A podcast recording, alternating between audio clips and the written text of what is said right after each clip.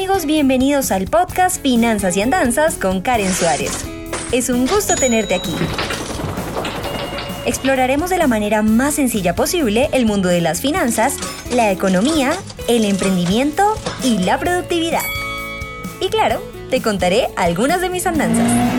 Aquí vamos. Hola, hola y bienvenidos a un nuevo episodio de Finanzas y Andanzas. Hoy vamos a entrar directamente al grano que es cómo construir tu marca personal desde ceros en cinco pasos. Esto es para personas que no han tenido acercamiento antes con el tema y que de verdad no tienen ni idea cómo empezar. Primer paso, una biografía qué va a pasar con esa biografía propia, claramente, que tiene que ser concreta, y es que vamos a empezar a descubrir qué hitos importantes en nuestra historia personal marcaron lo que somos ahora y nos va a ayudar a proyectar un mejor pitch. Un pitch es básicamente un discurso corto en donde te presentas, dices quién eres, a qué te dedicas, qué haces y cuál es tu proyección.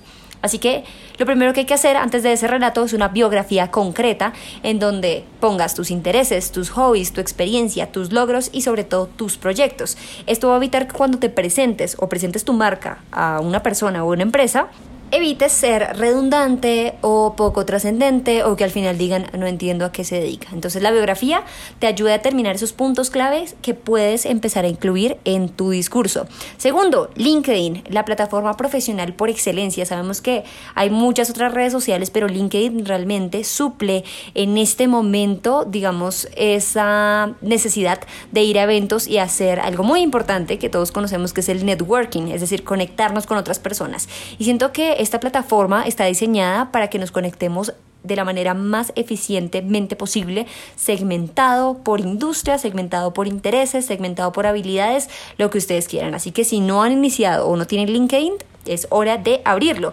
¿Qué, ¿Qué, va a suceder allí? Ustedes tienen que colocar sus aptitudes, sus habilidades, una fotografía profesional. Por favor, nada de las fiestas familiares ni de las fotos en el espejo. Em, ah, también es muy importante que ustedes le pidan a las personas que los conocen unas recomendaciones. Uno puede, digamos, validar las habilidades de otras personas y hacer que te recomienden. Entonces pídanle eso a las personas que han trabajado con ustedes. Y también es muy importante que compartan contenido de la industria. ¿Qué va a pasar con esto? Que las personas van a empezar a percibirlos como alguien que está actualizado y casi que un centro de noticias en donde pueden ir a averiguar porque ahí va a estar lo último en la industria de su interés. Un LinkedIn que siempre recomiendo para que lo emulen es el de Jürgen Klarik, el experto en neuromarketing, porque realmente esta persona sí que sabe manejar esa plataforma plataforma, sube contenido que va pues muy apropiado, que es diferente a sus otras redes sociales y que realmente pues se, se distingue frente a los demás. Número 3, presencia en redes sociales, así acá sí entramos con Facebook, Twitter, Instagram, TikTok, ¿no? Ahora, eh, entre otras, para fortalecer la presencia en redes, porque esto va a ayudar a que te posiciones mejor a través de los motores de búsqueda como Google. ¿sí? Cuando tú buscas, por ejemplo, finanzas personales, de pronto te salen ahí algunos youtubers, eh, de pronto te sale por ahí Karen Suárez y también te salen las redes sociales, ¿no? Entonces es muy interesante porque las redes sociales casi que todos lo sabemos manejar intuitivamente, así que momento de empezar a generar contenido de valor a través de las mismas.